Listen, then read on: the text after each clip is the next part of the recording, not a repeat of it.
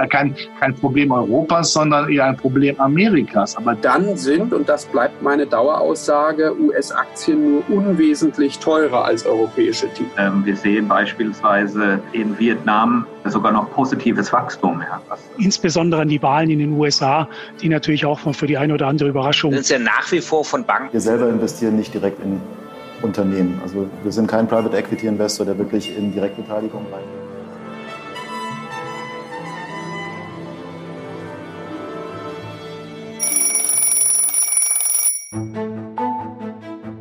Das ist das große Bild. Der gemeinsame Podcast des Private Banking Magazin und ETA Family Office. Mein Name ist Christian Hammes und ich führe auch dieses Gespräch aus meiner Perspektive als Family Officer, Beirat und Treasurer. Und ich heiße Sie ganz herzlich willkommen. Bevor wir uns auch in dieser Folge wieder mit den Kapitalmärkten beschäftigen, ist mir folgender Hinweis wichtig. Die Gespräche, die ich in diesem Podcast führe, sind zum einen ohne jegliche Gewähr und zum anderen keine Anlageberatung. Erst recht nicht für bestimmte Finanzprodukte. Aus allem, was Sie hier hören, können Sie sich Ihr eigenes großes Bild erzeugen. Und dabei wünsche ich Ihnen jetzt viel Spaß wann und wo immer Sie uns zuhören. Liebe Leserinnen und Leser des Private Banking Magazin, liebe Hörerinnen und Hörer des großen Bildes, liebe Anleger, liebe Branchenfüchse, herzlich willkommen zu unserer aktuellen 105. Ausgabe im großen Bild. Wir sind schon in der 16. Staffel und heute gibt es wieder ein spannendes Kongressgespräch, das aber in seinem Timing kaum besser und kaum trauriger in die aktuelle Situation passen könnte. Wir sprechen heute über den großen Antagonisten der globalen Geopolitik. Wir sprechen über eine Innenansicht auf China. Und so richtig lustig ist es ja grundsätzlich nicht, wenn man über Geopolitik spricht, weil neben wirtschaftlichen Aspekten auch immer reale Kriegsführung zu besprechen ist und leider auch aktuell umgesetzt wird. Und ich will an dieser Stelle gar nicht versuchen, das Grauen und den Schrecken der letzten Tage in Israel mit Worten zu beschreiben. Das soll jeder für sich selber tun und alles, was aber deutlich geworden ist an diesem Konflikt und an diesem Krieg, ist, dass sich die Konturen der globalen Geopolitik auch durch diesen terroristischen Kriegsakt nochmal feiner zeichnen lassen. Es gibt sehr viele Konflikte aus diesem Globus, die außerhalb der Konfliktebene zwischen dem alten globalen Westen und dem globalen Süden geführt werden. Da gibt es viele Bürgerkriege in Südamerika, in Afrika. Und schrecklicherweise schauen wir da überhaupt nicht hin. In der europäischen und deutschen Öffentlichkeit spielen diese Konflikte kaum eine Rolle, leider. Aber dort, wo zwischen den großen beiden tektonischen Platten zwischen dem von den USA geführten Westen und zwischen dem von China angeführten sogenannten globalen Süden Kriegshandlungen entstehen, da sind wir auch wirtschaftlich betroffen. Und so können die übrigens sehr, sehr genau kalkulierten Auswirkungen des Angriffskriegs auf die Ukraine in der ganzen Welt gemessen und gespürt werden. Und so wird auch die Eskalation in Israel zu bemessen und zu spüren sein, zumal Israel eine hochinnovative Forschungsindustrie hat, die extrem viele Patente hervorbringt. Und wir als Europäer müssten uns ein Bein ausreißen, um diese spannenden Unternehmen dabei zu begleiten, ihre Produkte zu produzieren. Aber die gefährlichste und größte geopolitische Abbruchkante befindet sich immer noch in Taiwan, beziehungsweise vor Taiwan. Oft wird in meinen Gesprächen mit Vermögensverwaltern genau dieses Risiko thematisiert. Es wird nicht quantifiziert, dass China nach Taiwan greift. Und auf dem Private Banking Kongress war genau auch das das Thema, das äh, in dem für mich beeindruckendsten Vortrag gehalten worden ist von Professor Sebastian Heilmann von der Universität in Trier.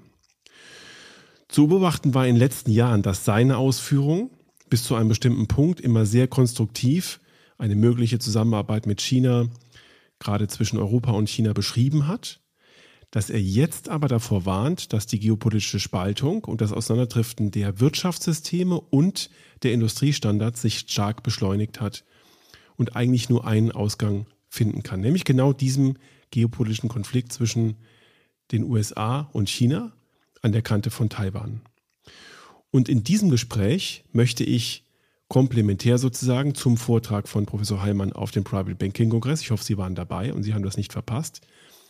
Eine Innenansicht auf China werfen und von Professor Heilmann hören, wie das Zielsystem und die geopolitische Gemengelage für China aktuell aussieht. Ein hochspannendes Gespräch, ein ernstes Gespräch.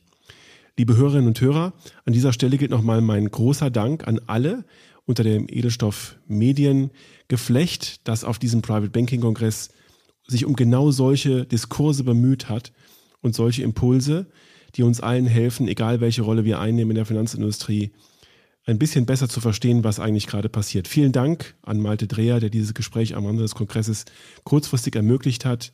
Wenn Ihnen diese Impulse gefallen und wenn sie Ihnen helfen, lassen Sie uns gerne eine positive Bewertung da. Da freuen wir uns drüber. Und wenn Sie unseren Diskurs künftig auch nicht verpassen möchten, dann abonnieren Sie unseren Podcast überall da, wo Sie Ihre Podcasts eben hören. Jetzt wünsche ich Ihnen mit Professor Sebastian Heilmann gute Erkenntnisse und wichtige Einblicke auf China.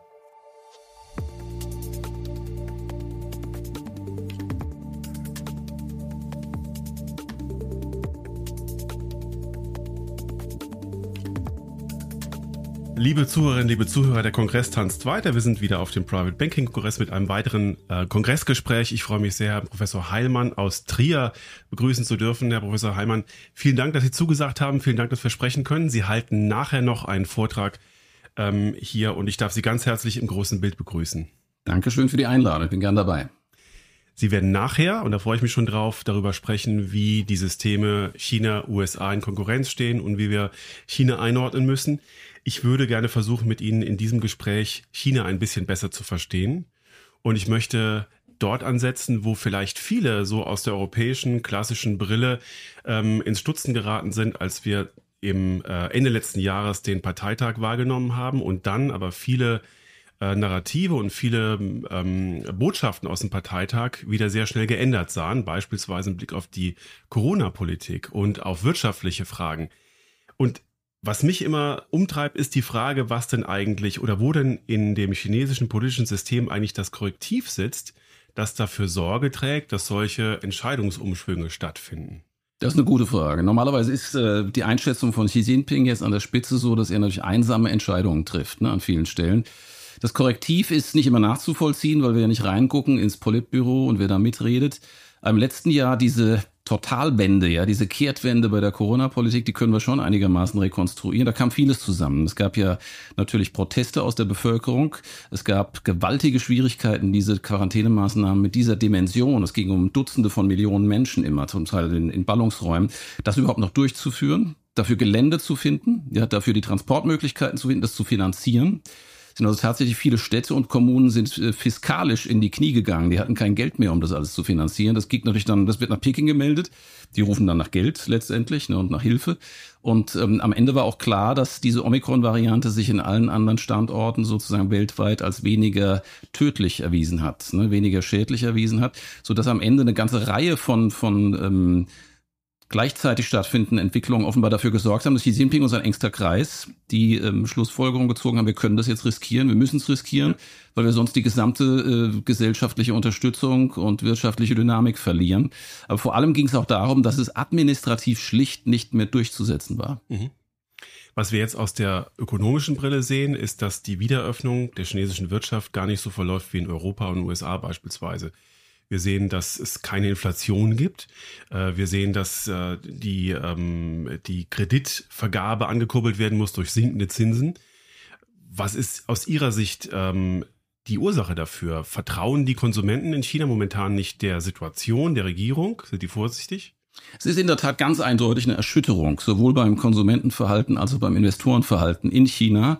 Das heißt, irgendwie hat diese Pandemie in China, diese drastischen Maßnahmen haben das Vertrauen ja, in die Weisheit, wenn man so will, und die Klarheit der, der Politik dieser Regierung ähm, schwer beschädigt, ohne jede Frage so dass wir jetzt schon wirklich von einer Art Konsumentenstreik reden müssen manchmal. Das ist ja immer eine Aussage, auch eine politische Aussage. Ja. Habe ich Vertrauen in die Zukunft? Habe ich Zuversicht für mein Leben?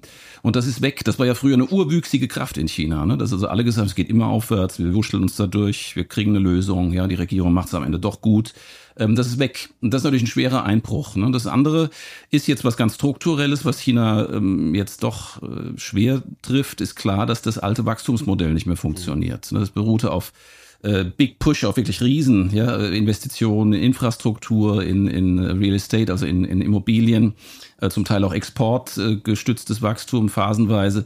Ähm, das sind Dinge, die alle nicht mehr funktionieren. Das heißt, es sind also schon Bremsen da, die einerseits aus der Erfahrung der Corona-Pandemie kommen, andererseits aber strukturell sind. Das heißt, wir müssen erwarten, im Zusammenspiel mit dieser demografischen Entwicklung, der, der sehr schnellen Überalterung, dass die Dynamik in China ähm, dauerhaft äh, sich abschwächen wird, ohne jede Frage. Den Aspekt würde ich gleich nochmal aufgreifen, weil er ganz wichtig ist für die Betrachtung, äh, wie das System weitergesteuert wird. Aber was ist denn aus Ihrer Sicht der Grund dafür, dass dieses alte Wachstumsmodell nicht mehr funktioniert? Also, dass diese Infrastrukturmaßnahmen äh, nicht mehr greifen, dass man irgendwo, also sind es die Geisterstädte, die irgendwo stehen, sind es sozusagen die Altersvorsorgemodelle der Chinesen, die in Immobilien investiert haben, die nie jemand beziehen wird und äh, ist da jetzt eine Blase geplatzt und das ist sozusagen die Bremse und der neue, die neue Erkenntnis? Es ist so, dass Infrastruktur sich dann lohnt, wenn sie, wie in China, so riesen Ballungsgebiete haben, die dadurch eine höhere Produktivität erzielen, wo also die, insgesamt die Effizienz Effizienz steigt in der gesamten Wirtschaft vor Ort, auch entlang der Hochgeschwindigkeitslinien, entlang der Autobahn. Aber irgendwann haben sie das Land gepflastert die attraktiven Standorte gepflastert mit Infrastruktur. Ja. Und China hat eine erstklassige Infrastruktur an vielen der, der wichtigsten Wirtschaftsstandorte.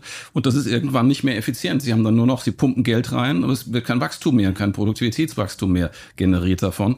Und da, das ist der Zustand, den wir haben. Das hat also keinen Sinn, in Westchina solche Rieseninfrastrukturen hinzustellen, wo dann viel weniger Menschen wohnen, mit viel weniger Kaufkraft. Ne? Ja. Und das ist so ein bisschen jetzt, glaube ich, die Erfahrung, die wir natürlich im Westen im, im langsameren Schritt ne, gemacht hatten in der Vergangenheit auch, dass Infrastruktur am gewissen Punkt verschwenderische Investitionen ne, dann auch ähm, hervorbringt. Und ich glaube, genau an dem Punkt sind wir in China momentan. Und im Immobilienmarkt waren die Warnungen eigentlich seit 10, 15 Jahren ne, immer wieder zu hören, ne, dass es da natürlich eine Übersättigung gibt, dass viele Wohnungen nur noch zu Spekulationszwecken dienen. Und das war durch billiges Geld verursacht und durch einen Bauboom, den die chinesische Regierung auch wollte, ne, weil viele Leute sollten ihr Eigentum haben. Ja. Und ähm, das ist sozusagen etwas, was sich jetzt ganz klar ähm, im Grunde ähm, erledigt hat. Ne? Also in der Form äh, ganz, wie Sie sagen, eine Blasenbildung, die jetzt nicht platzt in dieser unkontrollierten Form. Dafür sorgt die Regierung in China, wo aber so eine Art einschrumpfender Luftballon, würde ich das eher nennen, ne? der jetzt so langsam einschrumpelt und alle sehen, wie wenig Werte sie noch in den Fingern haben. Und wenn dieses hohe strukturelle Wachstum jetzt eingebremst wird, dann ist ja das Versprechen in Gefahr, dass ich so als Laie aus Europa sehe, ähm, dass die Wohlstandsentwicklung von der Küste ins Inland gebremst wird und dass bestimmte Regionen in China nicht an dem Wohlstandswachstum partizipieren und da irgendwo außen vor gelassen werden. Und nochmal wieder aus einer, aus einer naiven Brille gesprochen, ähm, die ähm, Stabilität der Regierung hängt ja an diesem Wohlstandsversprechen. Wie wird die Regierung das denn lösen? Das ist interessant, was Xi Jinping dazu sagt. Im Grunde sieht er diese, diese wirtschaftliche Flaute und diese Einschränkungen sieht er positiv. Er versucht das also als wichtige Lernerfahrung darzustellen, weil man eben auch Bitter, Bitterkeit, ja, sozusagen heißt das dann essen soll, so heißt das Chiku auf Chinesisch, dass man also die, diese Bitterkeit erfahren muss und danach stärker wird daraus, ja, hervorgeht. Ähm, und das ähm, ist etwas, wo er sehr seltsame Reden schwingt, die eigentlich keine normale Chinese versteht momentan. Er, er denkt so eine Art asketische Haltung, opferbereite Haltung führt dazu, dass das Land beispielsweise im Konflikt mit den USA dann stärker wird, resilienter wird, ne? also Konflikte ja. aushält, ja. bereit ist, was zu opfern für die nationale Größe und so weiter. Ähm, das ist aber etwas, was bei vielen Chinesen und Chinesinnen nach meiner Beobachtung nicht sehr gut ankommt, ne? weil das ja natürlich ein wie bei uns in unseren Gesellschaften auch, auf eine Generation trifft, die letztlich nur Wachstum erlebt hat die ganze Zeit. Aber das ist riskant, würde ich definitiv sagen. Das wird ein bisschen dauern, ja, bis es äh, durchschlägt. Aber was wir wirklich erkennen, ähm, am stärksten im Konsumentenverhalten, aber auch in dem Geburtenstreik von chinesischen Frauen, die, die lassen sich von den Ansagen der Regierung nicht mehr beeinflussen an der Stelle. Und das ist etwas, was schon ähm, das, äh, diese Stabilität und diesen Gesellschaftsvertrag zwischen Regierung und äh, Gesellschaft, das wird das beschädigen.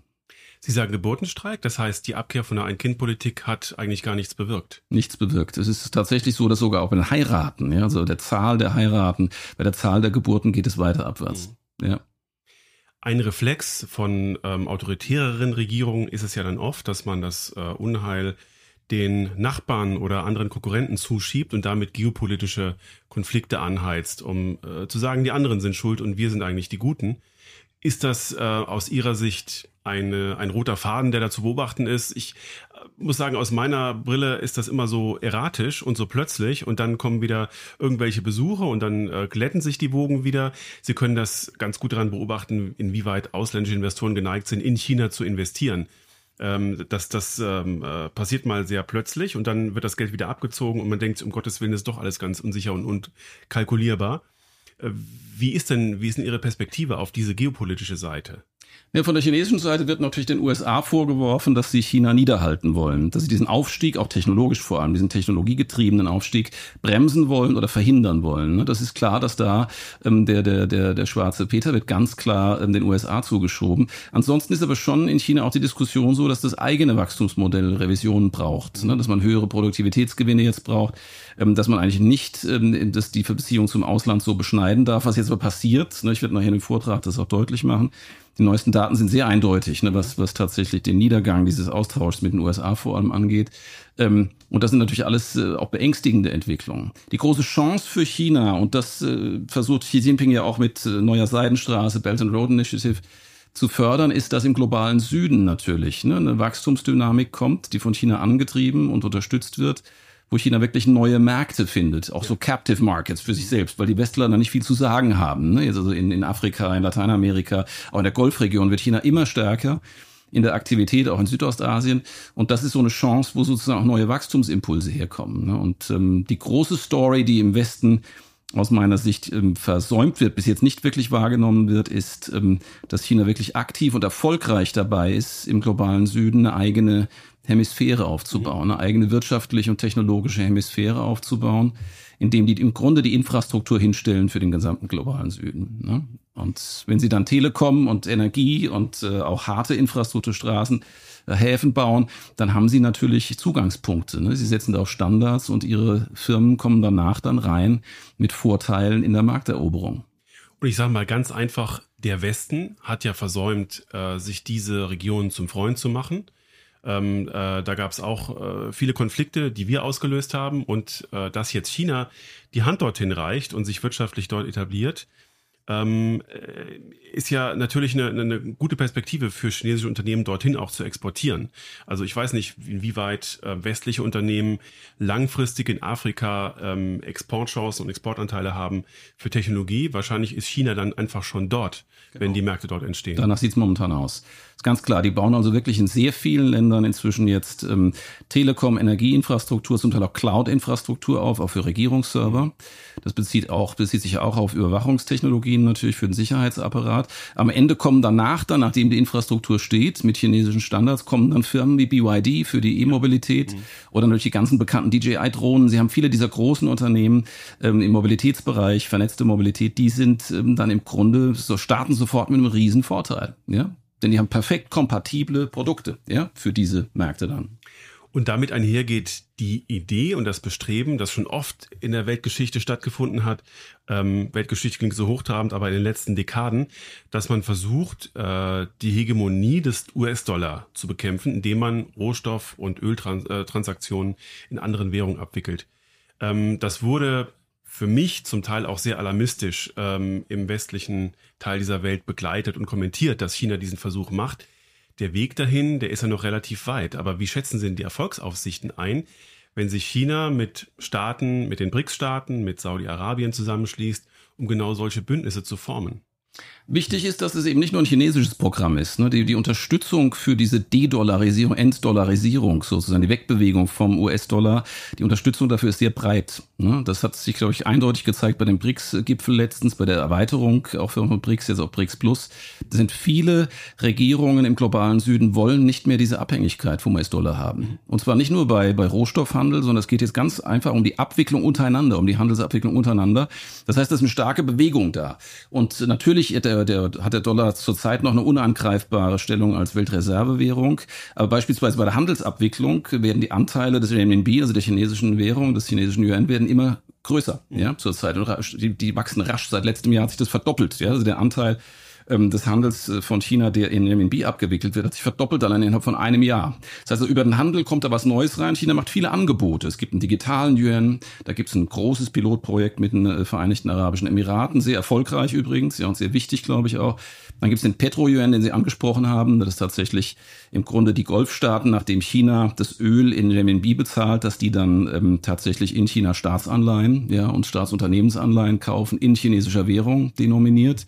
Das sind also so diese alten Geschäfte, die wir eigentlich kennen aus dem Dollar, aus der Dollarsphäre, ja. die werden jetzt übertragen auf die Yuan-Sphäre. Ich würde das schon sehen, dass das eine Art äh, langsam laufende, aber recht stetig laufende Fragmentierung sein wird des, äh, des Währungssystems und der Währungsmärkte, dass der Dollar langsam, aber sicher sozusagen da, da reduziert wird ja. in der Bedeutung. Ja. Das ist das, was wir sehen müssen. Es wird nicht, der wird nicht umgeworfen innerhalb von einem, zwei Jahren, das ist Quatsch. Aber es ist klar, dass China ganz systematisch äh, mit vielen Partnern daran arbeitet, dass das Gewicht des Dollars ähm, in der internationalen vor allem Handelsabwicklung, vielleicht sogar auf den Kapitalmärkten perspektivisch reduziert wird. Mhm. Glauben Sie, dass in der Dramaturgie, wann man diese Partnerschaften geschmiedet und gesucht hat, dass das zusammenfällt mit der internen Schwächephase, äh, dass das äh, sozusagen eine Reaktion der Schwäche ist, wie es manche Kommentatoren beurteilt haben? Ich glaube, das wird übertrieben mhm. insgesamt, muss ich sagen. Also das sehe ich auch in einem anderen Kontext. Es geht natürlich um geopolitischen Konflikt. Wir haben noch gar nicht drüber gesprochen, aber letztendlich geht es um einen Führungsanspruch, ja. einen Gestaltungsanspruch. Und China fühlt sich blockiert, ich denke zu Recht begründbar, ne, durch die USA. Die USA will natürlich ihre, ihre führende Position verteidigen, auch nachvollziehbar. Und das Ganze ist sozusagen unausweichlich, dass es schwere Konflikte gibt. Wie weit die gehen, ist die Frage. Ne? Ob es dann militärisch wird, ist un unklar ne? und, und auch nicht sicher. Das ist nie gewiss. Aber es ist klar, dass ähm, diese Reibungen, die wir jetzt haben, die sind im großen Ganzen ist das ein neuer Kontext. Wir haben momentan jetzt wirklich da eine, einen Hegemonialkonflikt, würde man sagen, ja, also ein Führungskonflikt, Gestaltungskonflikt. Und äh, China ist nicht bereit, da klein beizugeben. Und dementsprechend suchen die an allen Ecken und Enden Möglichkeiten, um ihre Positionen zu verbessern.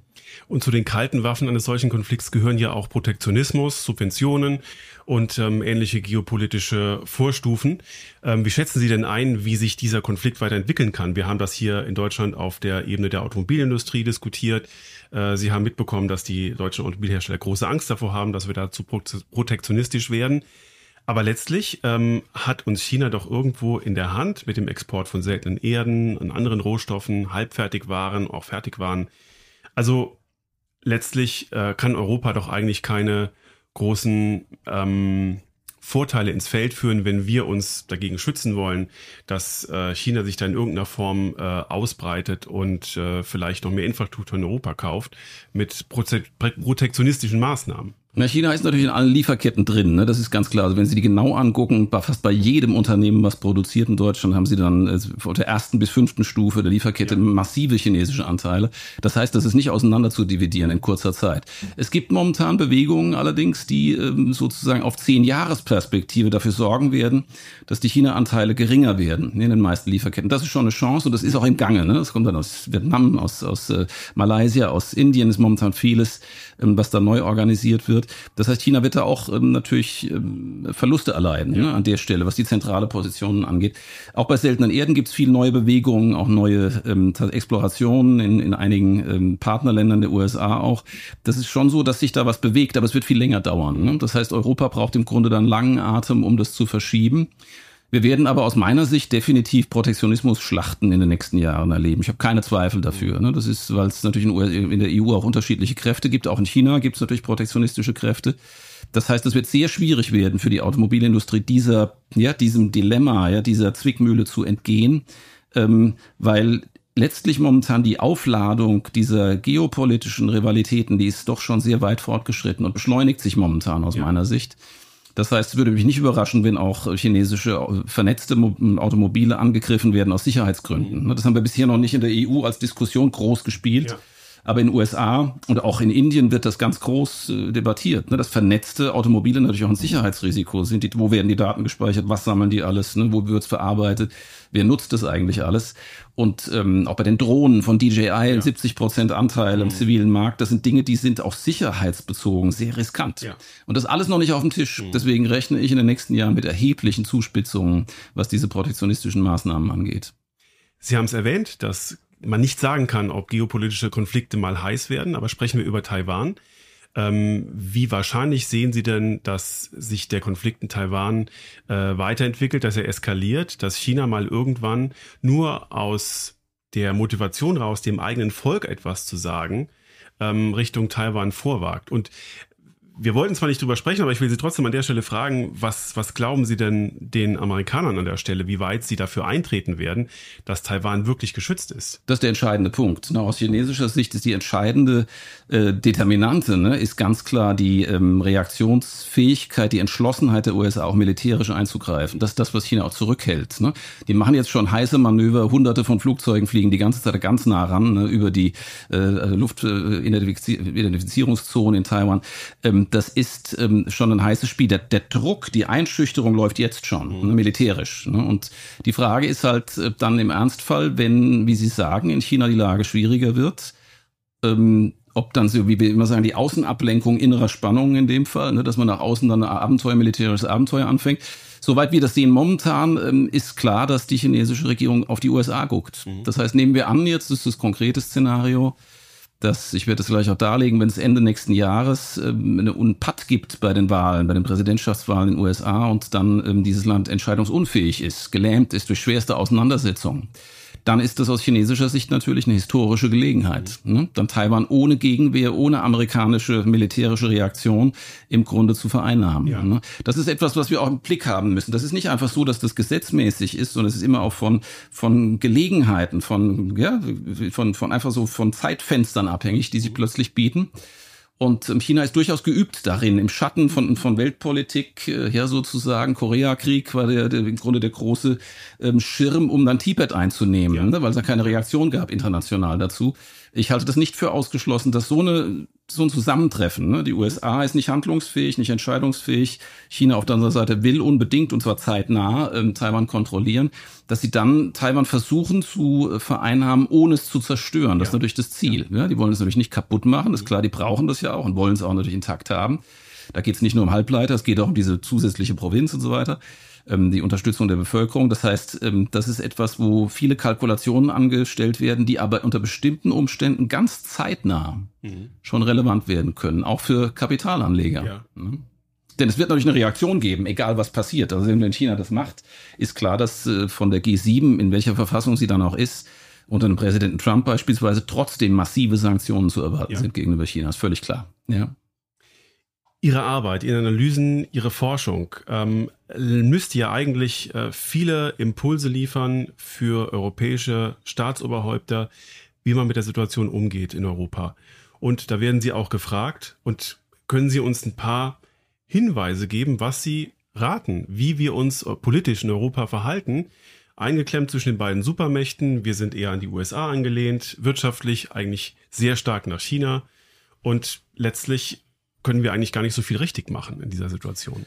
Die Europäische Union ist nicht für diese weltpolitische Situation gebaut, die wir jetzt haben. Die Europäische Union ist gebaut für Frieden, für Kooperation, für Freihandel, für offene Märkte und das alles haben wir jetzt nicht mehr. Wir haben auf einmal wieder Krieg, wir haben militärische Zwangsmaßnahmen, wir haben Einflusszonen, die ausgebaut werden, wir haben Protektionismus im großen Stil, Sanktionen, ja, in einer ganz breit angelegten Form. Das ist alles das, wofür die EU nicht gebaut ist und auch die Außenpolitik der Bundesrepublik nicht. Das heißt, die, die Veränderung ist sehr weitgehend. Es geht darum, dass man sich wirklich einstellt auf eine, auf eine harte Machtpolitik, die auf einmal wieder ausgeübt wird und die man nicht mit irgendwelchen Regeln oder Verhandlungen sozusagen aus der Welt schaffen kann. Und das ist unser Problem. Ja, also was ich sehe auch in der Beratungspraxis, jetzt äh, bei der Bundesregierung, bei der, bei der Europäischen Kommission, ist klar, dass äh, viele Leute das auch verstehen, aber die Instrumente fehlen. Es, es fehlt auch ein Entscheidungssystem, was gewisse ja, Entschlossenheit und Geschwindigkeit auch produzieren kann. Äh, was wichtig ist in der Reaktion. Es fehlt natürlich ein gemeinsames Militär, ja, gemeinsames Cyberabwehr. All das ist sozusagen, ohne die NATO ist das nicht ja, funktionsfähig. Also ohne die USA, wenn die da irgendwie uns stiften geht, nach der nächsten Präsidentschaftswahl, dann wird es sehr, sehr schwierig für die Europäer überhaupt ihre Position zu halten. Mhm. Auch gegenüber Russland übrigens. Ja. Letzte Frage. Können Sie in all dieser Gemengelage einen positiven Pfad zeichnen, der uns zu einer Kooperation zu einem wirtschaftlichen Austausch mit einem hohen Friedensniveau führt und uns vielleicht von diesen Spannungen Stück für Stück wegführt und auch zu einer Kooperation mit dem Raum, den sich China baut, dem Wirtschaftsraum, den BRICS Plus Staaten, so dass wir letzten Endes sagen können, dass die amerikanische Vorherrschaft Stück für Stück abnimmt, hat auch ein, eine gute Seite und wir können als Europäer und als Welt davon profitieren. Hängt das an den politischen Persönlichkeiten, die das entscheiden? Es hängt auch an Persönlichkeit, aber nicht nur. Und es ist klar, dass Trump und Xi Jinping und Putin natürlich einen Unterschied machen in den Ländern, das ist klar, ja. Aber es ist natürlich auch eine strukturelle Sache. Diese, dieser machtpolitische Wettbewerb jetzt, den wir sehen, diese, diese wirklich geopolitischen Konfrontationen, die sich auftürmen momentan, die sind natürlich dadurch bedingt, dass die nicht miteinander klarkommen, sobald sie aufeinandertreffen. Also wovon in China manchmal gesprochen wird, ist, dass man im Grunde durch Abgrenzung auch Frieden schaffen kann, indem man sagt, okay, dann überlasst doch den Amerikanern den globalen Norden und äh, China nimmt den globalen Süden und das trennt sich ein bisschen auf, haben andere Standards, andere Technologiestandards, andere Währungen, ja, andere äh, politische Systeme vielleicht sogar auch, aber die kommen sich dann sozusagen weniger in die Quere als bisher. Das ist eine Idee, die durchaus, würde ich sagen, einige Plausibilität hat. Ansonsten träume ich nicht von einer konfliktfreien Welt. Ich befürchte wirklich, wir sind in einer in einer Neuformierung ja, von, der, von der Weltwirtschaft und Weltpolitik jetzt. Und das wird nicht ohne Konflikte abgehen und zum Teil leider auch nicht ohne militärische Konflikte. Die entscheidende die entscheidende ähm, Variante ist natürlich, dass es keinen großen, ja, keinen völlig außer Kontrolle geratenen militärischen Konflikt geben darf.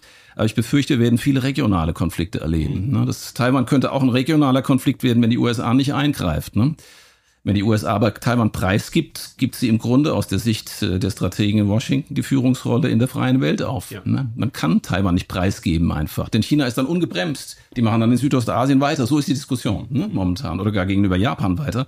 Und ähm, das ist natürlich nicht akzeptabel. Das heißt, wir werden schon jetzt Jahre ähm, der, der, der, der Konflikte haben und der Reibungen haben. Ähm, und ich rechne nicht damit, dass ich das äh, innerhalb des nächsten Jahrzehnts ausschütteln kann. Ganz herzlichen Dank, Herr Professor Heilmann. Ich freue mich gleich für Ihren Vortrag und danke Ihnen sehr, dass Sie bei diesem Gespräch teilgenommen haben. Sehr gerne. Vielen Dank. Ja, danke Ihnen.